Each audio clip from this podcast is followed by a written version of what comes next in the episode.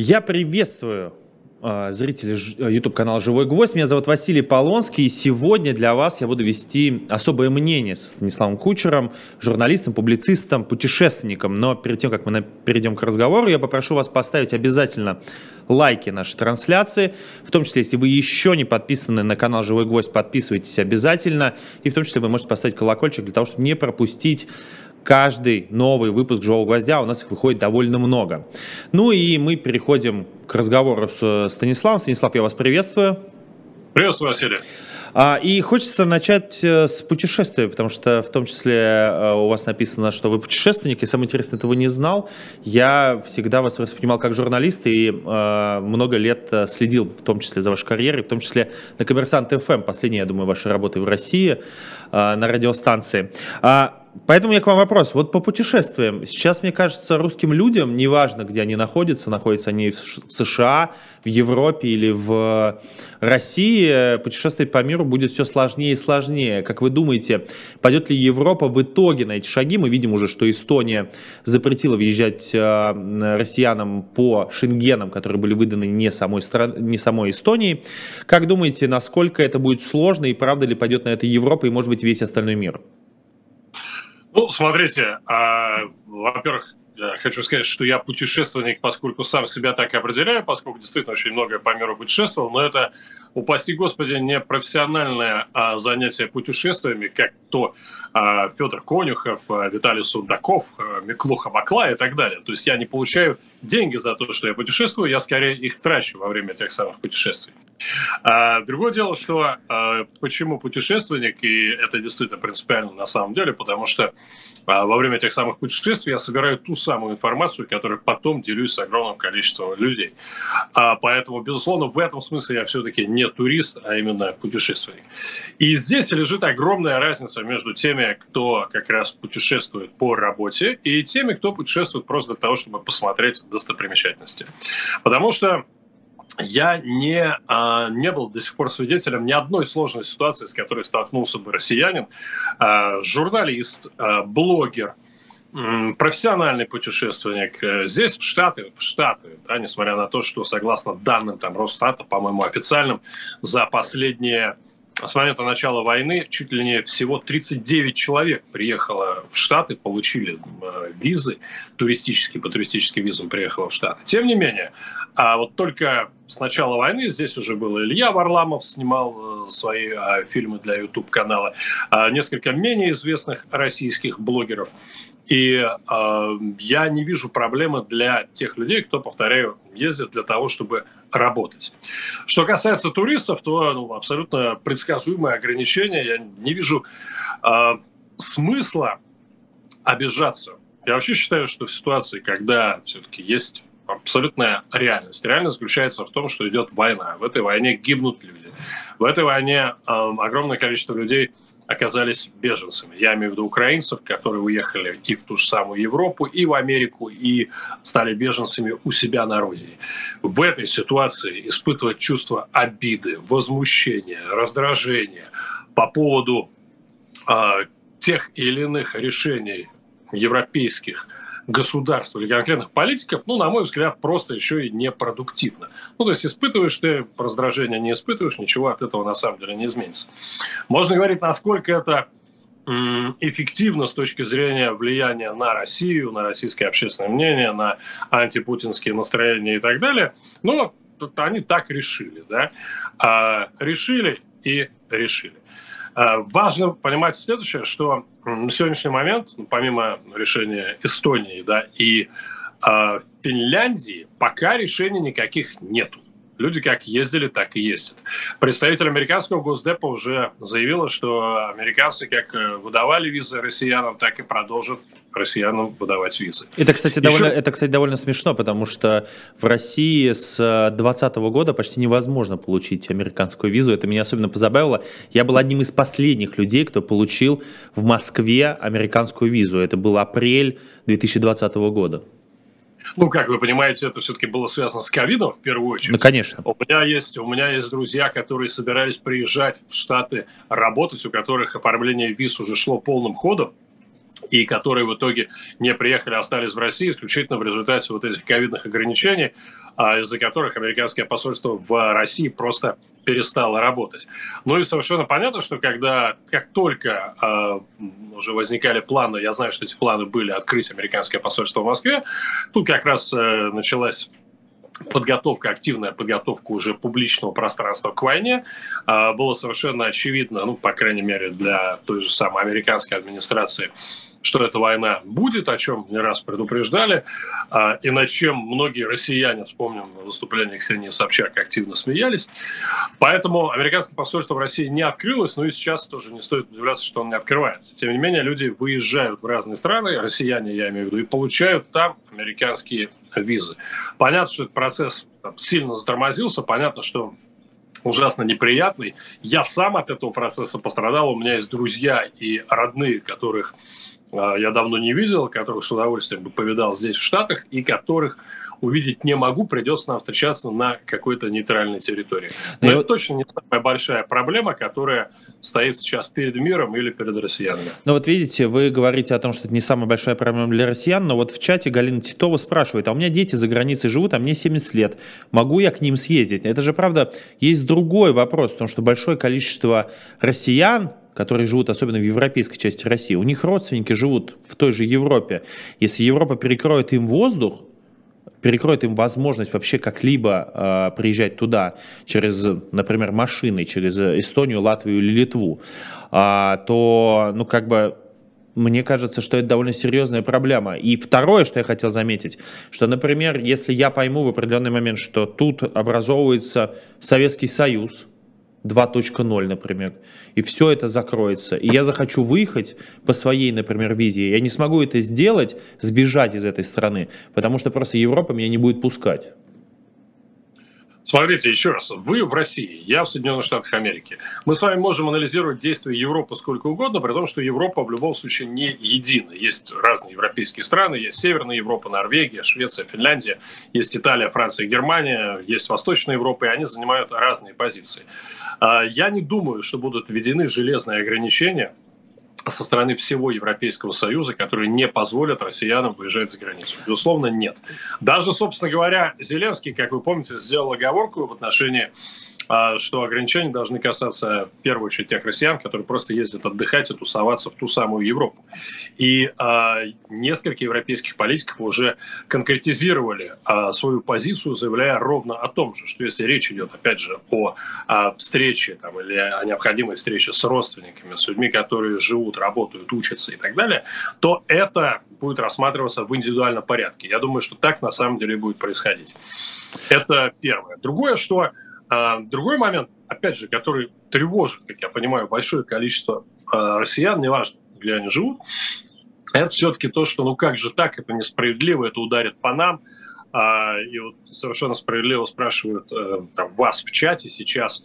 Я повторяю, у меня есть точно такая же ситуация. Там, есть точно такая же ситуация. Мама моей подруги э, не может приехать сюда, хотя уже должна, э, должна это сделать давно, потому что очень этого хочет, потому что здесь ее внучка, да, и она сначала вылетела из России, ей было отказано в американской визе буквально а через две недели после начала войны она просто получила отказ. Ровно потому, что в этот момент отказ получали э, огромное количество россиян. По, опять же, абсолютно понятным причинам. При том, что ее дочь занимает ясно антивоенную позицию, э, оппозиционную позицию по отношению к Путину давным-давно, тем не менее. А, вопрос, расстроились мы? Ну, конечно, расстроились. Да? А, возмутились? Разумеется, нет. Потому что, еще раз, когда идет война, а, происходит то, что происходит, называется ужасно неприятным словом в английском там collateral damage, да, или сопутствующий ущерб. Но если, собственно говоря, российская армия и там господин Шойгу, который в начале войны клялись, что гражданские объекты не пострадают, что э, армия бьет исключительно по военной инфраструктуре. Потом же э, устами кремлевских пропагандистов, политологов, там, военных экспертов стали объяснять, ну что делать, ребята, все-таки есть, да, войдет война, и когда идет война, неизбежны жертвы.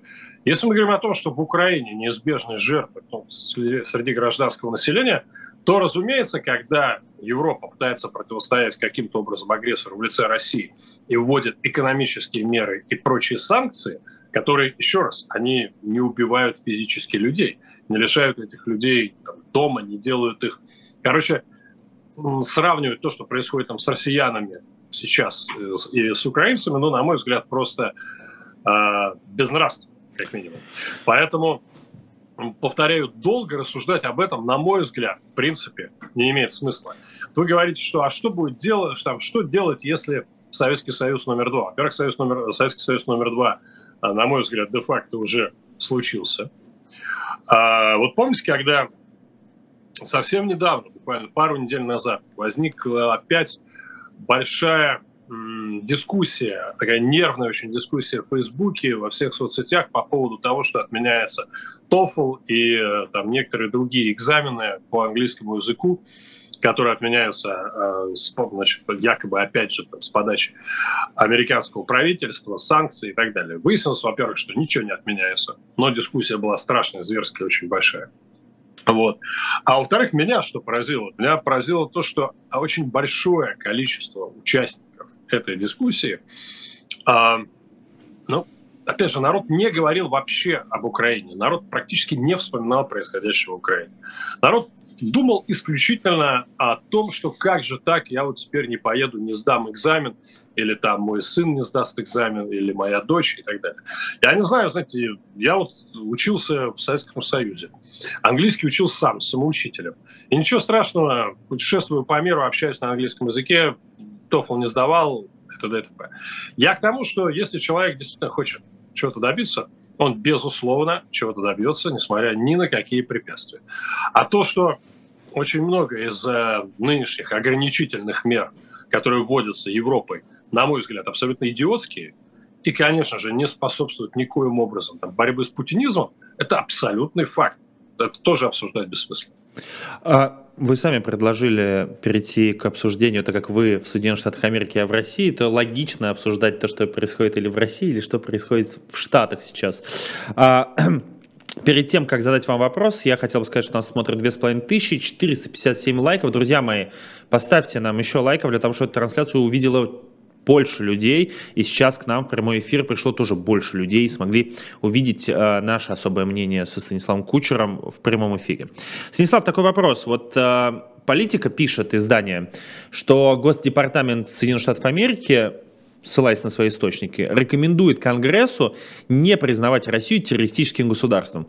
Во-первых, мне интересно, насколько вообще эта дискуссия реальна. Потому что есть ощущение, что это, в общем, дискуссия, которая существует только среди политиков и среди э, журналистов. В реальности почти невозможно себе представить, чтобы Соединенные Штаты Америки признали э, российский режим по сути, террористическим. А с вашей точки зрения, насколько это возможно и насколько вообще такая дискуссия в Штатах существует? Смотрите, никакой э, дискуссии в Америке э, подобного рода такой массовой дискуссии, в которой бы принимали участие американцы, чтобы человек проснулся, выпил кофе и спросил, э, эй, Джейн, слушай, ну что ты думаешь, будем признавать Россию террористическим государством или нет? Такого я не наблюдал, хотя во многих домах американцев было, естественно, бываю. А, понятно, что дискуссия идет а, в первую очередь в озабоченных политикой кругах. Это политические журналисты, международные обозреватели, более того, в основном специализирующиеся на России. Я уже не раз говорил в разных эфирах и снова вынужден разочаровать разных россиян и, эм, и патриотов, в кавычках, и без, и либералов, людей мира и так далее. Но тех, кто считает, что Россия занимает большое место в жизни Америки. Она не занимает большого места в жизни Америки. И даже сейчас, когда идет война, когда продолжается война, когда уже 6 месяцев в войне, а, активно будут писать о России только 24 августа. Вот 24 августа практически во всех крупных американских медиа выйдут большие статьи. Одну из таких статей, собственно, сейчас я пишу, а, которые будут посвящены вот шестимесячной шести месяцам войны. Что произошло за шесть месяцев, что изменилось, прогнозы на будущее и так далее. А в остальном обсуждения, связанные с Россией, занимают ну, от общего медийного американского пространства процентов там 10 на сегодняшний момент. Понимаете? 10. То есть э, я это я сужу причем и по общенациональным медиа, типа там крупнейшим американским телеканалам, и по газетам, и по региональным медиа, которые я тоже читаю, у меня работают там друзья. А Россия, к сожалению или к счастью, не интересует американцев даже близко, так как э, Америка или Европа интересует Россию. Это первое. Второе, что касается признания государственных террористов, э, государством террористом, то здесь я думаю, что это реально может произойти только тогда, когда э, Соединенные Штаты Америки, подобно тому, что у них произошло с Кубой или Северной Кореей, например, или с Ираном, абсолютно и полностью разорвут все связи. Ну, то есть, до тех пор, пока сейчас американцы продолжают так или иначе сотрудничать с Россией, покупая энергоносители, так же, как э, до тех пор, пока Европа будет э, вести откровенно политику двойных стандартов, с одной стороны, призывая помогать Украине, осуждая Путина и так далее, с другой стороны, покупая российский газ, ровно до тех пор а, Россия не будет признана государством спонсором терроризма ни Америкой, ни большинством европейских государств. Мне кажется, это достаточно такая простая и понятная логика. А, при этом, опять же, когда политологи, экономисты спорят о том, ну а почему до сих пор этого не произойдет? Ну почему же до сих пор Европа э, придерживается такой политики двойных стандартов? А людям, в принципе, понимаете, Василий, да, свойственно судить, вешать ярлыки. Очень легко сказать политика двойных стандартов. Все политики, политические животные, сволочи, циники, и поэтому гнут свою линию, и вместо того, чтобы э, взять и помочь быстро Украине победить, они ведут себя вот так. На самом деле понятно, что все как это не э, там, банально звучит, не так просто. Потому что представьте себе огромный многоэтажный дом. И посреди этого дома есть квартира. И в этой квартире так уж случилось, что а, есть, опять же, и газ, и водопровод, и электричество, и все трубы, провода, они проходят ровно через эту квартиру. И в этой квартире завелся тот самый сосед, дебашир, алкоголик, э, человек со своими совершенно безумными взглядами на жизнь, который мешает всем остальным соседям. Как вы физически возьмете и а, устраните этого соседа, не нанеся огромного вреда всем остальным жителям дома. Вы не можете эту квартиру взорвать, совершенно очевидно. Вы не можете туда даже прийти и просто тупо выгнать этого соседа. А, я понимаю, что любая аллегория, любая параллель, она грешит э, известной поверхностью, неточностью, но, тем не менее, это неплохая аллюзия для того, чтобы понимать положение, в котором находится Европа, в меньшей степени Америка. А, тем не менее, сейчас, вот только что был проведен очередной галлоповский опрос, в результате которого выяснилось, что а, количество американцев, которые считают, что Штат делают недостаточно для того, чтобы помочь Украине и противостоять путинскому режиму, увеличилось. Увеличилось. То есть э, на сегодняшний момент американцев, которые считают, что Америка должна помогать Украине активнее, э, больше. Я просто хочу вас, и... переб... хочу вас перебить да, и вставить 5 копеек. Это просто был мой следующий вопрос. Вы, сам... вы, просто, вы просто сами на него перешли. Вот по поводу того, что американцы делают слишком мало. Мне просто... Я прочитал огроменную статью Вашингтон-Пост а, занимался сегодня, потратил на это, мне кажется, полчаса времени, потому что дважды ее даже перечитывал, чтобы до конца поверить в то, что я читаю. Она построена а, на большом количестве источников, а, не только в Госдепартаменте, но и в Европе, и в Украине, и в том числе на источниках в российских кругах власти. И ну, это такая прям, ну как бы, это кремлевская, кремлевская рать Михаила Зыгоря 2.0, только в одной статье и не так много букв. Но это, правда, невероятно интересно. И там есть такой момент, а, по поводу вообще того, что американцы делают слишком мало. Хотел бы сказать, что они с самого начала было ощущение, что настроены совсем на другой лад. И вот там есть такая цитата, что, что меня больше всего поразило, что один из переговорщиков Госдепартамента приехал э, в Москву еще в октябре прошлого года, и у него было четыре пункта, на переговоры с Владимиром Путиным. Он в том числе встречался с Путиным и, по-моему, с Патрушевым, если я не ошибаюсь. И вот там три пункта, я просто сейчас вам их зачитаю. Первый. Не допускать кинетического конфликта между вооруженными силами США и НАТО с Россией, сдержать войну в географических границах Украины, укреплять и поддерживать единство НАТО, усилить Украину и дать ей средства для борьбы. Там нету ни одного пункта про то, что сделать все для того, чтобы этой войны не было чтобы не состоялась война. И вот у меня в связи с этим вопрос. Вы... А что чтобы не состоялась война? Она уже состоялась. Она Это октябрь прошлого года. В этом-то и смысл. Это а, представитель Госдепартамента приехал в Москву для разговора с Путиным в октябре прошлого года. Еще войны нет, до войны еще почти полгода, ну, чуть, э, чуть меньше, там, пять месяцев. И а, зная, потому что в этой же, в том числе, Вашингтон-Пост пишет о том, что американцы еще с лета 2021 года знали, что Россия собирается а, развязать войну э, в Украине, они как бы уже начали свой переговорный процесс. И вот в октябре была одна из таких стадий. И вот с вашей... Ну, смотрите, извините, я здесь, да. я здесь, секунду, Василий, я тоже поправлю, потому что я статью тоже читал, mm-hmm. и там все-таки, смотрите, речь идет о чем? Во-первых, когда э, употреблялось изначально даже выражение «война в Украине», то, конечно же, имелось в виду то, что продолжалось с 2014 года, то есть боевые действия э, на Донбассе. Это первый момент, да. Второй момент. Да, американцы э, заявляли уже начиная с сентября 2021 года о том, что Россия готовится к войне, и американское разведывательное сообщество, судя по тем утечкам, которые были, кстати, в том же Вашингтон Пост или Нью-Йорк, той же Вашингтон Пост или Нью-Йорк Таймс или э, CNN, то есть в разных американских медиа, они были уверены, что э, Россия нападет и что война будет.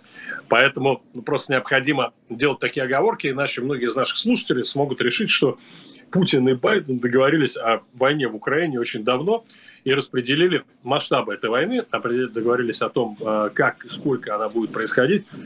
Не так. Речь не об этом. Просто воп- вопрос мой был в том, что, ну, как бы договорились, э, это как бы никто свечку не держал. Но из этой статьи делается довольно, ну, как бы серьезный вывод, что американцы особо зная, что будет эта война, зная за полгода, даже больше, за 8 месяцев, зная, что будет эта война, что будет происходить э, боевые действия в Украине, они ну, как бы не особо активно участвовали, потому что мы даже видим в этой статье э, такую информацию, что у них были разведданные, которыми они не то что с Украиной не делились полноценно, они даже со своими союзниками не делились полноценно. Тоже не совсем так. Во-первых, э, конечно же, они делились разведданными с Украиной. Это следует, опять же, из э, заявлений, которые делали и представители американской национальной разведки уже в начале войны, и американской администрации, и, собственно говоря, Зеленский об этом говорил, да. Поэтому, конечно же, делились. А, точно так же, как и с европейскими союзниками. Если бы не делились, то не было бы, а, не было бы того самого информационного активного шума в течение всего января, всех января и февраля, вплоть до начала вторжения. Второе, ну, насколько делились, в какой степени. Вот, думаю, вот это очень важный, очень важный момент, потому что за 6, дней, за 6 дней до войны американцы уже предоставили реальные доказательства. А так это все происходило только на словах. Там встреча в Шотландии представителей Госдепартамента и Зеленского, где просто пересказывается прямая речь о том, что и, э, Зеленскому сказали, ройте окопы, на вас нападут. Зеленский говорил, какие ваши доказательства? Говорят, ну, мы знаем. Это, ну, странные, странные формулировки. Ну, этом... смотрите, да. Э, я считаю, смотрите, смотрите, э, Василий, я считаю, что мы с вами сейчас, в любом случае, а не мы с вами, не там даже авторы статьи Вашингтон-Пост, которые все-таки не говорят о том, что там нет ни одной фразы, а, которая бы звучала, что американцы вообще отказались, там не делились это информацией. Да, это сто процентов, да. Такой фразы там нет. А, и когда мы говорим про выводы, которые приходят, ну, все-таки давайте так, это многие там делают такие выводы. Речь идет на самом деле исключительно о том, что, повторяю, традиционно весь мир, ну, во-первых, давайте еще вспомним э, февраль, раз уж об этом заговорили, на протяжении всего февраля просто постоянно американские медиа чуть ли не каждый день со ссылкой на источники в администрации говорили о том, что вторжение будет. Э, конец января, на самом деле, первые такие публикации о том, что вторжение будет, уже мы практически уверены. А, начиная с примерно 3-4 февраля эти публикации были реально каждый день. Я очень хорошо помню момент, могу даже там сейчас э, потратить время найти, но, по-моему, это было за типа 14 февраля, вот где-то так, да, когда когда в России вышло сразу несколько публикаций, в том числе там вот Ксения Собчак написала о том, что Путин на фоне западных политиков смотрится там грамотным, адекватным и так далее, потому что сколько можно кричать «волки, волки, волки», когда волков даже близко нету. И, э, и в середине февраля, напомню, там огромное количество людей в России, да и в Европе считали, что война не начнется, и американцы просто напрасно нагнетают. Я, просто сам, не... я сам так считал, если честно. Ну вот, э, я выиграл спор, но, к счастью, не стал спорить на деньги, посчитал это безнравственным. Как раз 14 февраля, в День всех влюбленных, поспорил с американским же политобозревателем о том, что ну, я был убежден, что война будет, более того, что она начнется в конце февраля, потому что Путин очень любит а, не только Путин, всякие сакраментальные даты. И, конечно же, ночь с 23 на 24 февраля – это просто замечательная дата. Я думаю, что она бы, война бы началась либо 23-24, либо, соответственно, а, в марте, либо уже потом в мае, там, День Победы. Но не важно. Смотрите, мы сейчас обсуждаем вещи, которые относятся, еще раз говорю, к прошлому. Мне кажется, логичнее сосредоточиться на сегодняшнем моменте, на будущем и на том, что вообще важно делать для того, чтобы после того, как э, война закончится, она закончится, и после того, как Путин уйдет, а он уйдет, и это произойдет, на мой взгляд, значительно скорее, чем, э, чем ожидают самые такие пессимистичные мастера прогнозов. Что после этого будет происходить с Россией? и с Украиной. И что там, каждый из нас может сделать для того, чтобы э, сложился хороший сценарий, а не плохой, потому что худших сценариев, очень опасных и для России, и для Украины, и для всего человечества хватает. Я просто сегодня слушал такой подкаст про журналистов, которые в 1917 году уезжали из России, и в 1918, 1919 и в 21. Там довольно забавно, что люди, правда, верили, что Советского Союза никакого не будет. И там журналисты в том числе писали, что вот-вот, да что это за режим, он э, немножко продержится и падет. Никто не ожидал, что большевики придут к власти. Ну, там много таких, знаете, параллелей довольно интересных, которые... Абсолютно, абсолютно которые, которые очень пугают, если честно, сейчас. Смотрите, но здесь, здесь Э, здесь важно понимать, во-первых, а, спасибо за эту параллель, потому что а, параллелей действительно очень-очень много. Я сам очень любил проводить время в библиотеке и э, до сих пор могу процитировать несколько статей образца 1905-1906 годов, из которых следует, что главная проблема мира – это международные террористы, и что войны глобально никогда не будет, потому что изобретено оружие массового поражения – пулемет – а потом еще к тому же и химическое оружие, и поэтому человечество уже достаточно поумнело, облагородилось и просветлилось для того, чтобы не устраивать глобальных войн. Это все очень здорово, классно. Но а, есть огромная разница между миром 17 года и миром 1917 года и миром там, 2022 года сейчас. Это разница, прежде всего, тот самый глобализм и технологии, благодаря которым все происходит намного, намного быстрее. Ну, то есть, э, если посмотреть на историю того же самого 20 века, э, ну, а до этого всю историю человечества, то все равно тенденция очевидна. А, живет себе диктатура, сначала авторитарное государство, потом она превращается в диктатуру, потом через какое-то время диктатура лопается, а, идет период э, демократизации, а, он бывает длиннее, бывает короче, затем через какое-то время часто наступает э, реванш, опять возвращается диктатура. Это абсолютно такой естественный цикличный период развития истории, особенно для тех государств, которые претендовали на мессианство, на особую миссию, на особую роль в истории человечества. Германия, Россия, э, режимы Юго-Восточной Азии некоторые.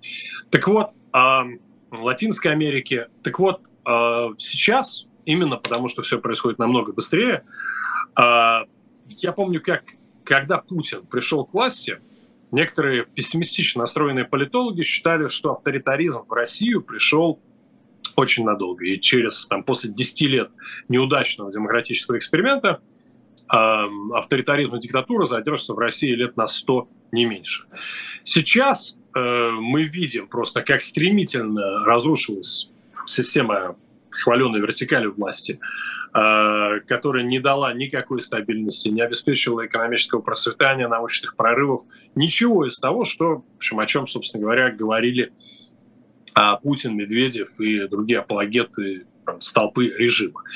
И э, народ не слепой, народ это прекрасно видит, и даже несмотря на то, что м- И даже несмотря на то, что пропаганда, конечно, поработала не зря, и э, я пытаюсь подобрать интеллигентные слова, безусловно, изменила мозги россиян, огромного количества россиян, не в лучшую сторону. Тем не менее, вот совершенно очевидно, что система дрожит и трещит уже сейчас.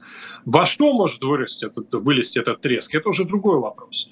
Он может вылезти в победу некой третьей силы, а, в виде там, фашистующих национал-большевиков, самодержавных полукоммунистов, типа э, людей по духу и по настроениям похожи на господина Стрелкова, например, да. А я не говорю, что это непосредственно может быть он или кто-то еще из его окружения, но это такие фанатики, которые позиционируют себя как э, российские русские патриоты а, и дистанцируются одинаково и от э, либеральной оппозиции, продавшейся якобы Западу, и от э, путинистов, погрязших в коррупции. Вот это, конечно, самый плохой сценарий, потому что эти люди никогда не управляли страной, они не разбираются ни в экономике, ни в чем. И это как раз тот гибрид нацистов и коммунистов, который может прийти к власти в России в достаточно ближайшем будущем. Это такой плохой сценарий, апокалиптичный, как э, я, не только я его называю. Но, тем не менее, есть и достаточно хороший сценарий. А, вот не могу с вами не поделиться. Причем сценарии, которые приходят из э, самых неожиданных мест. А, ну вот, например, есть венчурный инвестор, а, есть компании в Силиконовой долине. Есть, например, такая одна компания, называется Mind Rock Capital, американская компания, которую там возглавляет Павел Черкашин, это э, выходец из России, который уже давно живет в Америке. Чем они занимаются? Они инвестируют в какие-то неожиданные достаточно сферы. Они пытаются найти на карте мира территории, и территории, которые могут оказаться привлекательными для инвестиций в будущее, э, в будущем. Да? При этом, согласно всем, там, или большей части прогнозов, вряд ли там, э, эти прогнозы сбудутся. Но если сбудутся, то, соответственно, значит, это будет хорошее поле для инвестиций.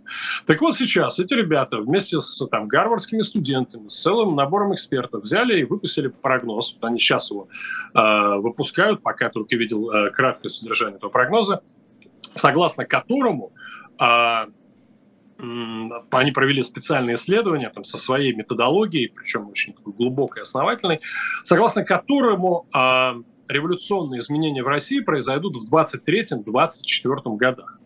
И вероятность этого на самом деле достаточно высокая. Но в результате этих революционных изменений, что самое интересное, потому что то, что события сопоставимые по масштабу с 91 годом произойдут, в этом ну, я, например, и без них не сомневался, а, как и там, много кто еще.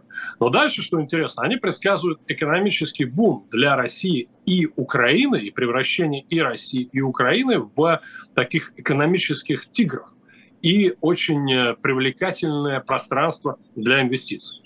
Ну, то есть на первый, на первый взгляд вы смотрите и думаете, что за, что за бред. Как, Если честно, как да. Россия, как Россия в ближайшее время, да, а, там, в ближайшие десятилетия может превратиться в благоприятное место для инвестиций, значит, учитывая все то, что происходит. Тем не менее, они расписывают очень интересный и классный сценарий. А, делаю очень важный оговор, что этот сценарий может стать реальностью, а, если будут сделаны такие-то, такие-то, такие-то шаги теми, теми, теми стратами общества, элитами, э, теми же самыми журналистами и т.д. и т.п. Ну, то есть, э, если мы с вами захотим, то такой оптимистичный сценарий вполне возможен. И мне кажется, что сейчас, на самом деле, мне просто понравилась эта история, потому что она исходит не от политологов, да, хотя уже политологи, они, они отозвались, и Абаз Галямов уже достаточно оптимистично и с энтузиазмом отозвался, например, о, об этом прогнозе. А, там есть еще экономисты, которые смотрят и говорят, да, это, это, это только на первый взгляд сумасшествие, а на самом деле это а, то, это надо не просто намечтать, а нужно еще и поработать в этом направлении. И мне кажется, что сейчас, э, вот то, что я наблюдаю просто, я наблюдаю огромное количество такого пессимизма, тотальной безысходности в глазах и в устах, и в речах, и в текстах э, самых разных людей. Э, там, э, настроенных, естественно, против, настроенных за мир, против войны и за реформы в России. Кто просто смотрит с пессимизмом и вообще не верит. И вот здесь как раз э, я хочу, не знаю, сказать уже не как э, политобозревать, да, а как как раз и путешественник, и, и просто человек, который понимает, что ожидания формируют события, ожидания формируют историю. Ну, вы прекрасно понимаете, что на любой бирже, э, на любой бирже именно ожидания формируют спрос на тот или иной товар. Ожидания играют огромную роль ожидания, надежды, мечты. Я понимаю, что эти слова все звучат очень э, идеалистично. Там, какая разница, какие мечты?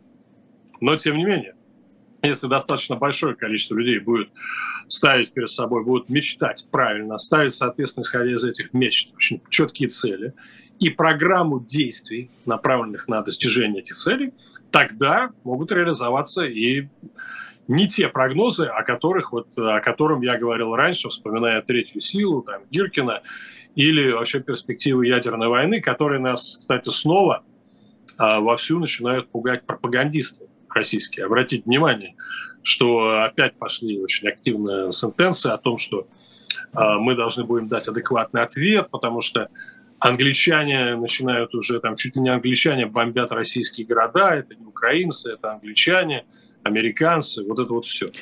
Я вот хотел, Поэтому... да, я просто хотел э, про пропаганду хотел с вами чуть попозже поговорить. Просто у меня был такой вопрос. Во-первых, тут очень многие зачем-то в чате начали вас э, сравнивать с э, профессором Соловьем, что вы типа даете предсказания. Уважаемые наши зрители, Станислав опирается на исследования и довольно четко объяснил это в начале, отвечая на вопрос. А, я хотел вас спросить, а, в связи с тем, что вы сказали, вы очень положительно смотрите, я честно вам скажу, я разделяю сам как человек такие же взгляды, как и вы. Но э, как человек, который продолжает жить в России, э, у меня вопрос к вам. Вы давно уже не живете тут. Вам не кажется, что вы можете быть оторваны от российской реальности, что вы уже не очень понимаете, что тут э, в реальности происходит внутри России? Смотрите, мне не просто там, э, кажется или не кажется – а есть объективная реальность, которая заключается в том, что я действительно оторван от российской реальности. То есть, поэтому я даже не буду пытаться сказать, что я все прекрасно знаю, чувствую и так далее.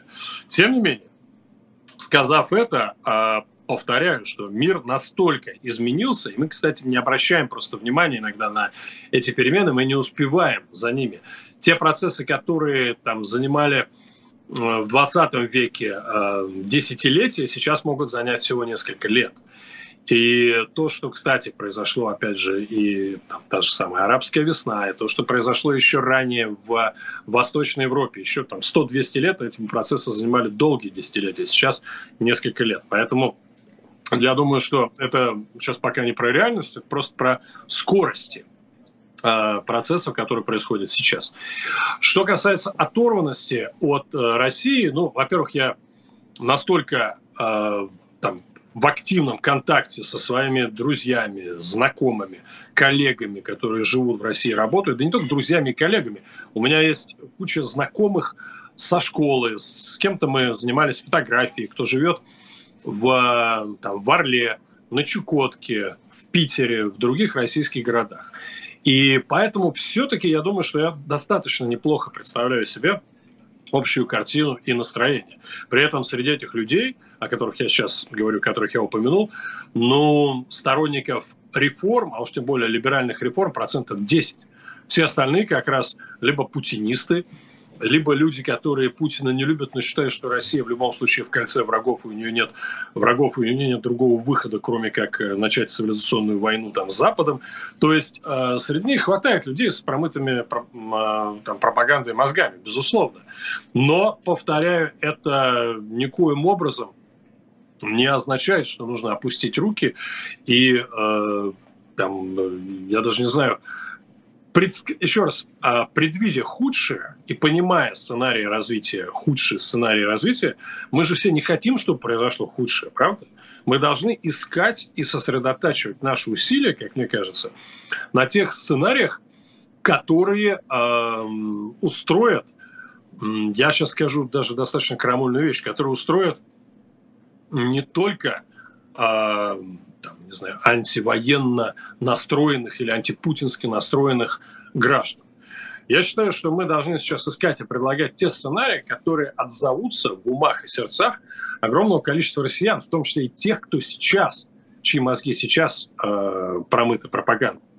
А вопрос просто перенаправления энергии.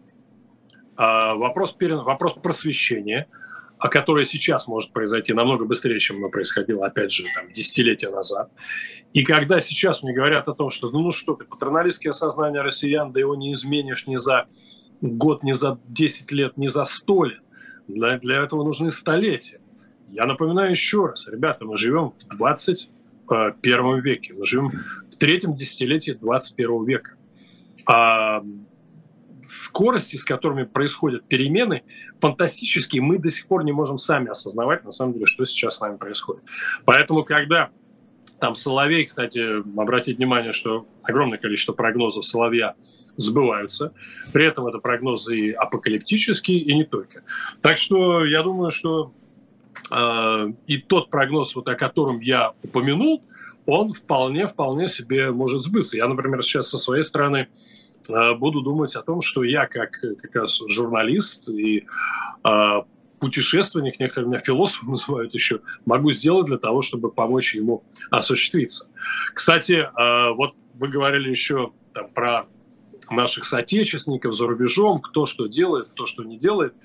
Но мне кажется, что принципиально важно, кроме всего прочего, оказывать, ну то есть общаться и иметь возможность информировать максимальное количество россиян о том, что на самом деле происходит в мире. Да?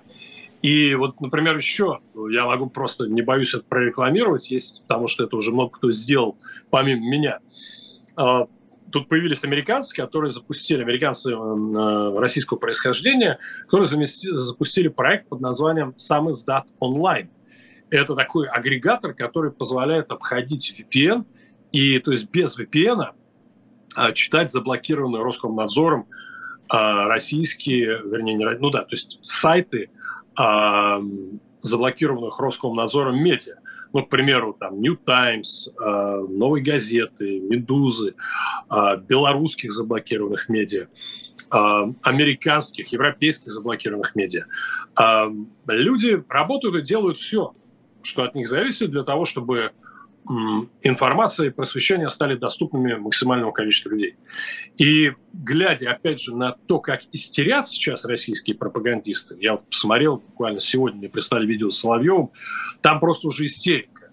Я думаю, что, ну, все-таки не настолько глуп а, российский народ, чтобы не видеть, что человек, уверенный в своей правоте, не может так истерить. Поэтому лед трогается и будет двигаться. И у нас не будет, я уверен, ситуации, о которой вы вспомнили столетней давности, когда там оптимисты, идеалисты думали о том, что э, режим развалится со дня на день, а он на самом деле прожил еще после этого 70 лет. Я абсолютно уверен, что сейчас трансформация с Россией произойдет значительно быстрее. А вот какой она будет, в какую сторону, это уже зависит от и от тех, кто в России, и от тех, кто за ее пределами. Да, надеюсь, что не, доживем до своего философского парохода. Я, кстати, вот вы про, про, про пропаганде так немножко проехались. А, хотел вашего однокурсника обсудить, Сергея Брилева, а, который покинул а, должность руководителя ВГТРК и ушел, по сути. Но он не был руководителем ВГТРК никогда. Он был, давай. сейчас я вам точнее скажу, нет, мне написано как руководитель. Это вот я из новости взял, по-моему, газет... Руководитель ВГТРК, руководитель ВГТРК. Не, не руководитель, один... Это Олег э, Борисович Добродеев. Добродеев, да, да, да, из э, руководящего состава, я бы так бы это сформулировал. И покинул страну и сказал о том, что будет заниматься, по-моему, в Латинскую Америку уехал, будет заниматься документальными фильмами и хочет работать не в прямом эфире, а в записи. Как вы думаете, почему Брилев, один из единственных больших российских журналистов с федеральных каналов, покинул Россию, ну и по сути, мне кажется, показал этим свое отношение к тому, что сейчас происходит. Почему мы больше не увидели таких примеров именно из больших имен? Ну еще был Иван Ургант, но как бы Иван Ургант не, от, не относится к политическим журналистам. Ну, смотрите, а, видите, то, что там, как поступил Брюлев, как вы понимаете, можно интерпретировать и рассматривать по-разному. Да? Есть огромное количество людей, а, в первую очередь это либеральные журналисты, и не только журналисты, которые считают, что вот он пробежал между струек и, грубо говоря, слился в тот момент, когда это стало более-менее возможным, но, тем не менее, не сделал ни одного заявления, осуждающего там путинский режим, войну в Украине и так далее. Да? Поэтому в их представлении никакого демарша он э, не совершил. А, тем не менее, понятно, что для э, государственников, патриотов и таких ярых путинистов как раз он, да, он совершил там, демарш. Понятно, что с точки зрения украинцев, они вообще над всем этим смеются, они смеются там и над Брюлевым, одинаково в той же степени, наверное, и над вами, там, и, наверное, и надо мной, потому что мы все э, так или иначе еще раз, для тех, кто сейчас физически занят э, просто спасением своих жизней, жизни своих соотечественников, да, ну, так или иначе, те россияне, которые, неважно, там, боролись они с Путиным, не боролись они с Путиным, очень можно понять отношение украинцев достаточно жесткое ко всем сейчас. Так вот, а что касается там, Сергея Брилева а, и ваш вопрос, а почему другие так не сделали, ну, я не знаю, потому что а, я думаю, что Брилев во-первых, все-таки я его знаю давно, я знаю его как очень умного человека и очень а, профессионального журналиста, которого значительно больше интересовала всегда международная журналистика, именно международная журналистика, и особенно Латинская Америка, чем события в России, в Украине, и чем, э, там, страшную вещь скажу, э, президент России Владимир Путин. Поэтому, да, я думаю, что как только у него появилась возможность, он просто э, захотел уйти из этой системы, но сделать это там, максимально для себя безболезненно. Мы давно с ним не общались, поэтому я не могу, я могу только говорить о том, что, как бы, что я вижу и что я сам чувствую. А, широкой общественности достаточно хорошо известно, насколько там наши взгляды с Брилевым на Путина и путинскую Россию – мягко говоря, расходятся, и насколько там, мы по-разному э, эти события оцениваем. Тем не менее, повторяю, он очень профессиональный журналист, международник и один из лучших знатоков Латинской Америки и процессов, которые там происходят. И, повторю, на мой взгляд, да, он всегда хотел э, сосредоточиться именно на международной журналистики, у него есть целый форум глобальной энергии, энергетические проблемы Латинской Америки, вот это все. И как только почувствовал, что это можно, он это сделал. Договорился, он не договорился с кем-то, если честно, понятия не имею и не считаю это принципиально важным. А, вот то, что ему удалось... А, я помню, Борис Немцов об этом говорил, мы с, ним, с Немцовым говорили об этом в конце 2014 года то, что и напомню, что, кстати, программа Брилева была там одна, по единственная на федеральном ТВ, куда э, Борис Немцов приходил, э, по-моему, один или два раза. Ровно потому, что Брилев каким-то образом умудрял, умудрялся не, э, ни разу не употребить какое-нибудь словосочетание типа «укрофашисты», а, ни разу не наехать жестко на российскую оппозицию. Ну, то есть ему действительно каким-то образом удавалось там, пробегать между строк. При том, что, имея возможность высказать свою позицию, он этого не делал.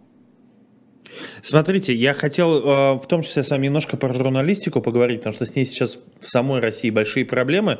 Вы много где работали, последняя ваша работа там э, когда-то работали в московском комсомольце, коммерсант ФМ. Никогда не работал в московском комсомольце. Ни Бе- одного дня. Врет, врет Википедия, э, как обычно. Смотрите, Википедия, по-моему, Википедия ну, время от времени врет. Э, но смотрите, я... К, э, ну, подождите, заметки... коммерсант ФМ, РБК, РТВ точно, потому что там я вас сам лицезрел. Меня Совершенно к... верно. Меня я к... меня... этом сноба незадолго до отъезда в Америку и работы на RTVI. А, московский комсомолец публиковал мои заметки, причем часто делал очень просто. Я публиковал текст в Фейсбуке, а московский комсомолец брал Ну, как, публиковал... публиц... как публицист вы там работали? На страницах, на своих страницах публиковал, да. да. Но я к тому, что я там никогда не работал. На... А, то есть вам за это не платили, я понял. Значит, значит дезинформация. А вопрос скорее про Коммерсант ФМ и РБК и РТВИ. Во-первых, как вы оцениваете работу тех людей, которые остались в России, и следите ли вы за тем, что происходит э, в этих трех изданиях?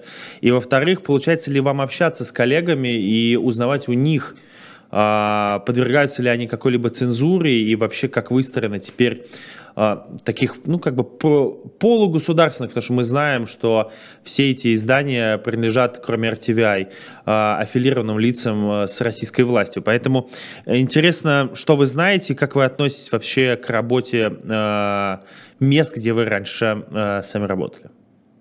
Ну, смотрите, все, что я знаю, я, естественно, не скажу, просто для того, чтобы не подставлять некоторых людей, которые остались, работают и, возможно, еще сыграют свою э, особую роль. А речь вот о чем. Речь о том, что, ну, я, не, честно, я не настолько внимательно за этим слежу. Я, в принципе, ну как, я ушел с РБК ровно тогда, когда я понял, что на РБК работать без цензуры невозможно. Поэтому я ушел с РБК, когда это было там в конце 2017 года уже. То есть я понял, что все, э, концепция изменилась, поэтому я ушел. А, что касается там RTVI, я с RTVI ушел год назад, больше года назад уже, тоже достаточно ясно и понятно объяснил свою позицию везде в социальных сетях. Коммерсант ФМ Э, Коммерсант ФМ, я публиковался там ровно до тех пор, опять же, пока э, не уехал в Штаты, хотя с удовольствием, кстати, продолжал бы публиковаться и после этого делать свои э, выступления, потому что за Коммерсант ФМ, ну, по крайней мере, тогда точно не было стыдно. В последнее время у меня нет возможности слушать Коммерсант ФМ, я не слушаю. И нет возможности заходить на сайт, поэтому я не читаю и не очень понимаю, что там происходит. Я хочу просто тоже, чтобы и вы, мои слушатели, поняли, что, например, для себя, я же вообще э, до начала войны, э, до начала вторжения России в Украину, я, в принципе, собирался в очередной раз в моей жизни вообще завязать с политической журналистикой, сосредоточившись в первую очередь на э, темах духовного роста, саморазвития, личной трансформации, просто потому что считаю их первостепенными и их важными. Если бы большинство людей в России, или как минимум пассионарная часть россиян, были бы внутренне свободными людьми, никакого Путина, никакой войны бы не было, это совершенно понятно. И э, приход к власти диктаторов, маньяков и просто э, неадекватных людей обеспечивает как раз несвободные люди, которые составляют большинство.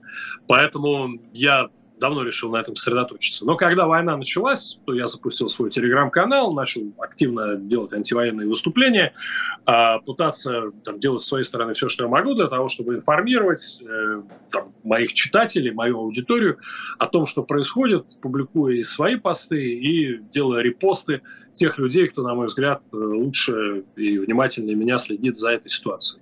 Но, в принципе, этим мое мой интерес и мое внимание к а, политическим событиям и уж процессам, тем более непосредственно внутри России, и ограничивается. Меня значительно больше интересует настроение людей.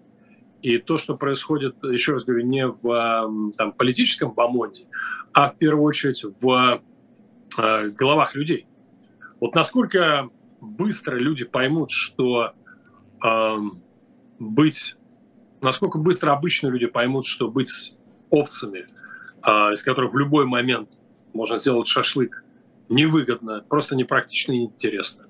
Насколько быстро элиты, состоящие, политические элиты, состоящие в том числе из довольно молодых людей, поймут, что они не бояре, они такие же холопы, как и все остальные в самодержавном обществе. Насколько быстро этим боярам надоест быть холопами. Вот от этого, от всего зависят э, перемены в России. И я, говорю, с значительно большим интересом слежу за этим.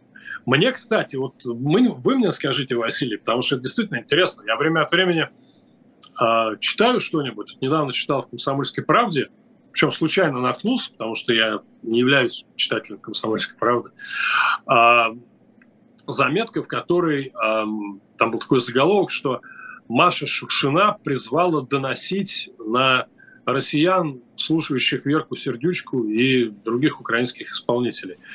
И я когда прочитал эту заметку, я удивился, даже пост у себя опубликовал по этому поводу и в Фейсбуке, и в Телеграме, с вопросом, ребята, они всерьез или не всерьез? А, Потому что если бы в начале, извините, там 90-х, когда я работал в «Комсомольской правде» как раз, когда она да. была передовой, смелой, там, яркой газетой, если бы я прочитал такую заметку, я бы решил, что автор издевается и над, э, значит, э, Машей Шукшиной, и над россиянами, которые призывают доносить, и над системой, которая сделала возможным это все. А сейчас вот я задался вопросом, это то ли то ли, ну, действительно такая деградация, то ли там ребята устраивают такой тихий саботаж. Станислав, мне нужно вас перебить, и я отвечу на ваш вопрос. Скажу так, э, сейчас не читайте советских газет по утрам, и тогда будет легче. Московский комсомольск, комсомольская правда, вообще все пишущие издания про государственные, их просто невозможно сейчас читать и анализировать. Но нам приходится прощаться, потому что уже мы даже перелетели немножко. Время был с нами сегодня в особом мнении Станислав Кучер. Я извиняюсь за свои какие-то ошибки и по марке сегодня. В следующий раз обязательно из исправлю их. Станислав, спасибо вам огромное за эфир. Спасибо большое. С вами был Василий Полонский. А дальше после меня смотрите эфир 2022 с Ниной Хрущевой. Вести будет ведущий Виталий Демарский. А я с вами прощаюсь. Счастливо. Пока.